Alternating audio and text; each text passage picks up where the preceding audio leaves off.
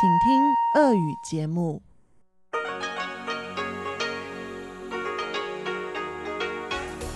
В эфире Международное радио Тайваня. Здравствуйте, дорогие друзья! Вы слушаете Международное радио Тайваня. В студии у микрофона Чечена Кулар. Сегодня 25 октября, пятница, и в ближайший час для вас прозвучат выпуск главных новостей о Тайване и тематические передачи. Передача «Азия в современном мире» с Андреем Солодовым, экскурсия на Формозу с Марией Ли и ностальгия с Лилией У. Оставайтесь с нами.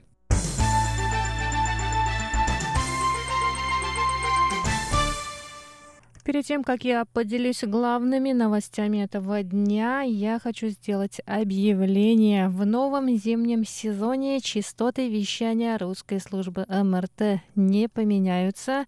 А это значит, что получасовую программу передач вы также можете слушать на частоте 5900 кГц с 17 до 17.30 по UTC, а часовую программу передач на частоте 9590 кГц с 14 до 15.00 по UTC. Ну а сейчас к главным новостям этого дня. Вице-президент США Майк Пенс выступил 24 октября в Международном научном центре имени Вудро Вильсона.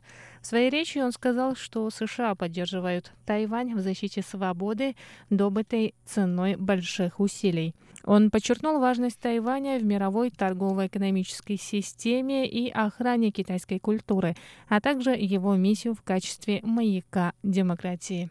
Министерство иностранных дел Китайской республики Тайвань поблагодарило Пенса за поддержку. В МИДе заявили, что США поддерживают Тайвань не только на словах, но уделяют большое внимание вопросам безопасности и мира в регионе и Тайваньском проливе. Несмотря на методы, которые использует Китай для подавления Тайваня на международной арене, мы не отступим. Мы продолжим сотрудничество с США и другими странами, разделяющими наши идеи на уже заложенной основе. Будем нести ответственность в качестве членов этого региона и совместными усилиями защитим демократический строй и порядок в регионе, основанные на международных правилах. Майк Пенс в своем выступлении напомнил мировому сообществу о необходимости защищать Тайвань. По его мнению, Тайвань может показать путь к демократии всему китаеязычному миру. Он отметил, что США придерживаются политики одного Китая и трех коммюнике, но в то же время уважают закон об отношениях с Тайванем. Пенс также осудил дипломатию чековой книжки, которую использует Китай, чтобы перетянуть на свою сторону дипломатических союзников Тайваня. По его словам, власти Китая нарушают свободу вероисповедания и права человека, воруют интеллектуальную собственность и персональную информацию, а также провоцируют военными действиями соседние страны.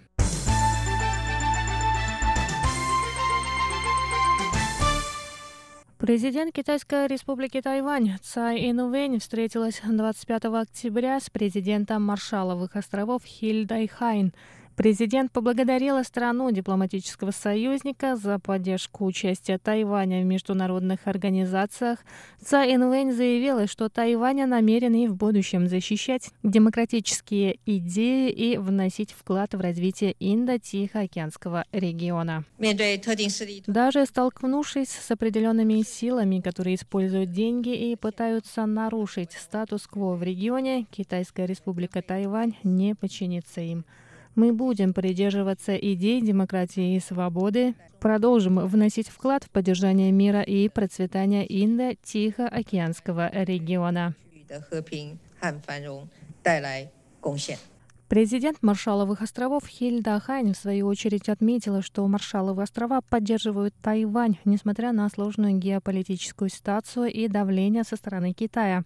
Она добавила, что без поддержки со стороны Тайваня Маршаловы острова не стали бы членом Совета по правам человека Организации Объединенных Наций. Я хочу вновь сказать президенту Цайнвэнь, что Маршаловы острова твердо намерены поддерживать дружеские отношения между нашими странами. Мы столкнулись со сложной геополитической ситуацией и подвергаемся давлению со стороны Китая.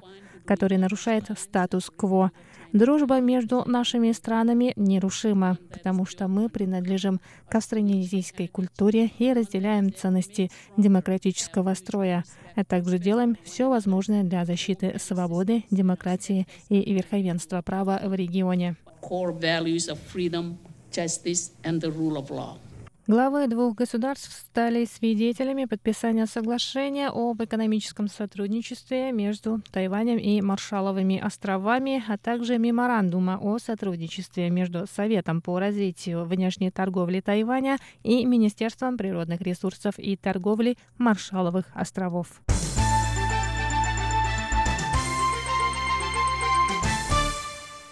В ноябре 2019 года Центральное метеорологическое бюро примет шкалу цветовых уровней погодной опасности. Желтый, оранжевый и красный цвета будут присвоены холодной, очень холодной и морозной погоде соответственно.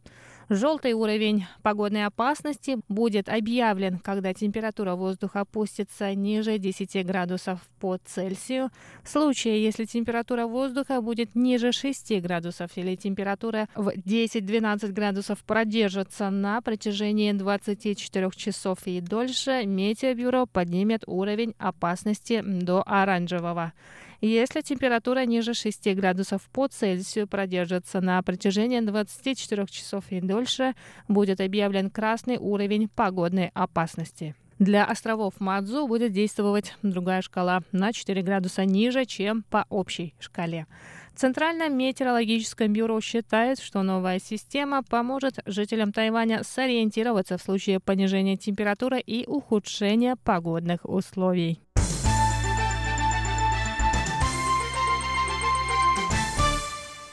Тайваньский фестиваль комиксов открылся 24 октября в культурном и творческом парке Суншань в Тайбэе. Организаторы надеются, что этот фестиваль поможет тайваньской индустрии комиксов выйти на международный уровень. В этом году на фестиваль были приглашены 100 иллюстраторов из Тайваня и других стран, которые представили своих супергероев.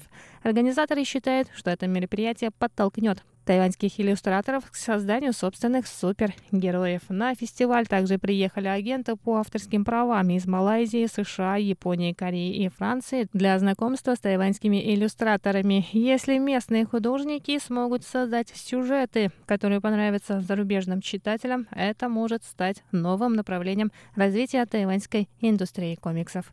И на этом выпуск новостей подходит к концу. С вами была Чечена Кулар. Оставайтесь на волнах МРТ.